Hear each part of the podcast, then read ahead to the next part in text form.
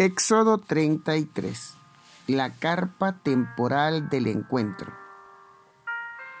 El Señor le dijo a Moisés, Tú y el pueblo que sacaste de Egipto deben salir de aquí e irse a la tierra que le prometí a Abraham, Isaac y Jacob, diciendo, Se las daré a sus descendientes. Voy a mandar a un ángel delante de ti y voy a sacar a los cananeos, amorreos, hititas, fereceos y jebuseos de su tierra. Vayan a la tierra que rebosa de leche y miel. Yo no los voy a acompañar porque ustedes son muy tercos. Si voy con ustedes, podría terminar destruyéndolos en el camino.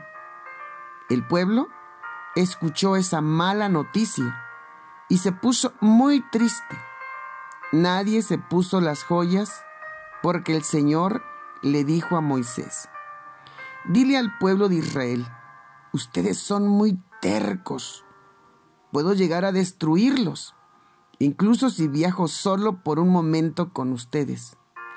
Quítense todas las joyas mientras decido qué voy a hacer con ustedes.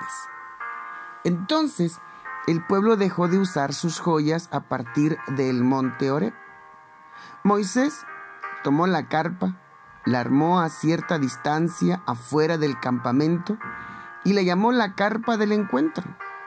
Aquel que quería pedirle algo al Señor debía ir a la carpa del encuentro, fuera del campamento. Cuando Moisés iba a la carpa, todos se ponían de pie y cada uno se paraba en la entrada de su carpa. Observaban a Moisés hasta cuando entraba en la carpa. Cuando Moisés entraba en la carpa, una columna de nube bajaba y se colocaba frente a la entrada de la carpa del encuentro. Luego, el Señor le hablaba a Moisés. Cuando el pueblo veía la columna de nube frente a la entrada de la carpa del encuentro, se inclinaban frente a la entrada de su propia carpa. El Señor le hablaba a Moisés cara a cara, como quien le habla a un amigo. Cuando Moisés regresaba al campamento, su siervo Josué, hijo de Num, no se alejaba de la carpa. Moisés ve la gloria del Señor. Versículo 12. Moisés le dijo al Señor, Tú me dijiste que guiara a este pueblo, pero no me dijiste a quién ibas a mandar conmigo. También me dijiste que me conocías muy bien y estabas contento conmigo. Si en verdad estás contento conmigo, enséñame tus planes para así seguir siendo de tu agrado. Acuérdate de que todo este pueblo es tuyo.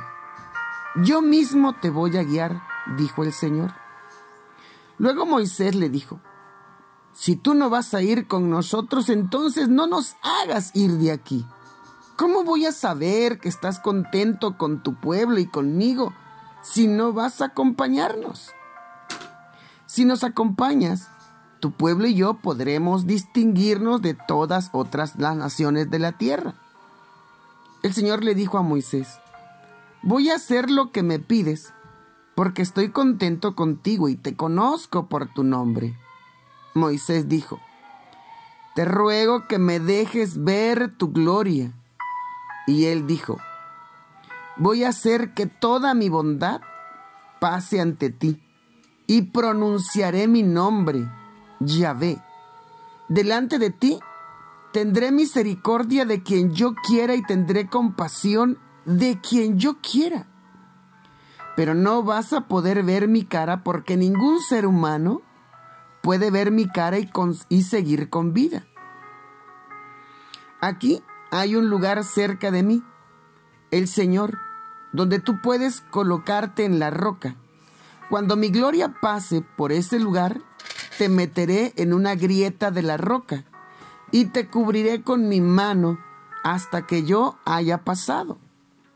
Cuando quite la mano, podrás ver mi espalda, pero no mi rostro. Y aquí termina el capítulo 33 o la lectura y vamos a tratar de explicar pues dos puntos aquí hay, ¿verdad?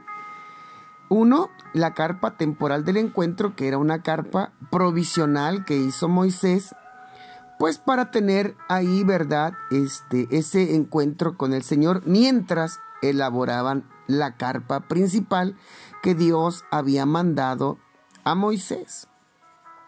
Y bueno, lo primero que vamos a ver lo que sucede en esta carpa. Dios le dice a Moisés, voy a mandar un ángel delante de ti y te voy a y voy a sacar a los cananeos, amorreos, hititas, fereceos y jebuseos de su tierra. Vayan a la tierra que rebosa de leche y miel. Esta es como podríamos decir la buena noticia.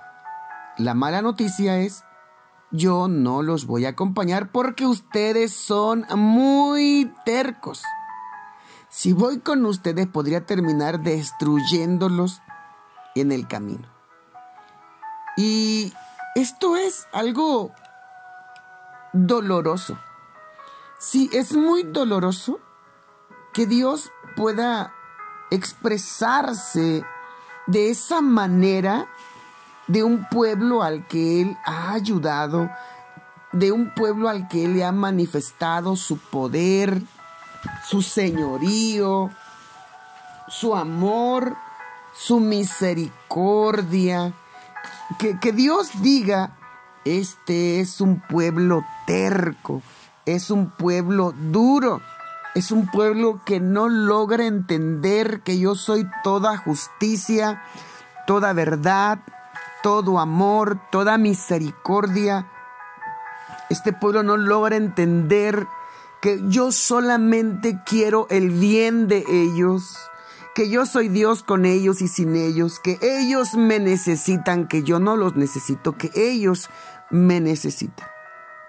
Dios está apasionado por nosotros, por su pueblo. Dios nos ama con un amor grande, pero por otro lado está su santidad su justicia, su verdad, su amor, su misericordia, su compasión.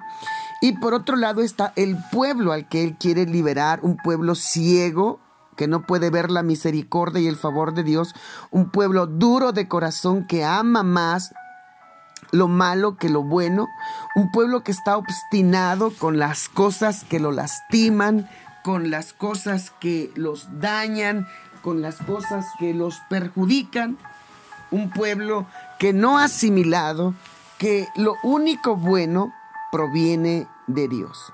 Entonces, Dios dice, la verdad es de que hay un gran contraste entre ustedes y yo. Yo amo lo bueno, ustedes aman lo malo, yo soy la verdad, ustedes aman la mentira, yo amo su bendición, ustedes quieren el perjuicio, el daño, y, y en el camino la terquedad de ustedes me va a llevar a tener que ir pues obrando o actuando en contra de todo lo malo, porque esto es algo que tenemos que entender. Dios ama la santidad, la verdad, la justicia. Dios es un Dios de pureza. Y nosotros tenemos que amar las cosas que Dios que Dios ama. Entonces, por un lado tenemos ese lugar, ¿verdad?, donde Dios se comunicaba y el corazón de Moisés, el corazón de Dios y el corazón del pueblo. Claro que Moisés está entristecido, está entristecido por esa, por esa situación, ¿verdad? Dios hablaba con Moisés eh, en, esa, en esa carpa temporal, en esa carpa, ¿verdad? Donde cuando él entraba a ese lugar, pues obvio es de que la gloria de, de Dios, ¿verdad? Cubría, cubría ese lugar y ellos podían ver con sus propios ojos, ellos podían ver con sus propios ojos la gloria de Dios descendiendo sobre la carpa, ese lugar de reunión donde Moisés entraba y ellos ahí podían escuchar lo que Dios eh, decía a través de los labios de, de Moisés. Moisés tiene una conversación con Dios que me sorprende y yo creo que debe ser la actitud de todos y cada uno de nosotros, la de querer cada día más y más y más y más de la gloria de Dios. Conocer no solamente a Dios, conocer sus planes, conocer cuál es el anhelo que hay en el corazón de Dios, enamorarnos de los sueños de Dios, de la visión de Dios, enamorarnos de las obras de Dios, enamorarnos del poder de Dios anhelar con todo nuestro corazón, con todo nuestro ser, poder experimentar esa gloria suya en nuestras vidas. Y miren esta conversación que por demás impacta mi corazón. Tú me dijiste que guiara a este pueblo, pero no me dijiste a quién ibas a mandar conmigo. También me dijiste que me conocías muy bien y estabas contento conmigo. Que, que Dios nos pueda decir esas palabras es debería de ser el sueño, el anhelo de cada uno de nosotros. Señor, tú me has dicho que estás contento conmigo, que te agrada lo que estoy haciendo, que te agrada que yo ore, que ayune, que medite en tu palabra, que te agrada, Señor, el que yo me esté esforzando por hacer lo bueno, lo correcto. Y bueno, cualquiera se daría por satisfecho con, con ello. Pero Dios le dice, si en verdad estás contento conmigo, enséñame tus planes. Perdón, Moisés le dice a Dios, si en verdad estás contento conmigo, enséñame tus planes para así seguir siendo de tu agrado. Moisés quiere conocer los planes de Dios para seguirle agradando. Moisés no le lleva sus planes a Dios. Él le está diciendo, Señor, yo he caminado contigo, yo te he escuchado, yo he hecho lo que tú me has dicho, hemos tenido comunión, pero yo quiero que tú me muestres o que me sigas mostrando los planes que tú tienes para adelante porque yo quiero ser parte de ellos. Yo quiero involucrarme en lo que tú tienes, en tus proyectos. Yo quiero involucrarme en tu obra. Yo quiero ser un hacedor de ella. Yo quiero ser una persona obediente a ti. Yo quiero caminar contigo en santidad. Y bueno, Dios le dice, ¿verdad? Este, acuérdate de todo que todo este pueblo es tuyo. Yo mismo le dice el Señor a Moisés, yo mismo te voy a guiar dijo el Señor. Luego Moisés le dijo, si tú no vas con nosotros, entonces no nos hagas salir de aquí. Si tú no vas con nosotros. Si nos acompañas, tu pueblo y yo podremos distinguirnos de todas las otras naciones de la tierra. Y eso es importante. Más que acompañarte por cualquier ser humano, más que por acompañarte de cualquier familiar, tú debes anhelar siempre la compañía de Dios. Que Dios esté contigo y que se manifieste que Él esté contigo, porque eso es lo único que puede hacerte diferente. Eso es lo único que puede hacerte una persona exitosa en Dios. Eso es lo único que puede hacer que tú logres alcanzar los proyectos que Dios ha puesto en tu corazón y que Él ha puesto para ti y para que tú lo puedas desempeñar. Moisés está consciente. Necesito que vayas con nosotros. Necesito que tú nos acompañes. Si no nos vas a acompañar, no nos saques de este lugar. Yo no quiero ir a ningún lado si tú no vas conmigo. Así de adicto es Moisés a la presencia. Y luego más adelante, ¿verdad? Dios, Moisés se atreve.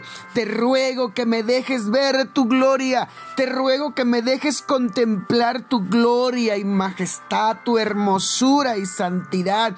Que me muestres tu esencia, que me muestres lo que tú eres.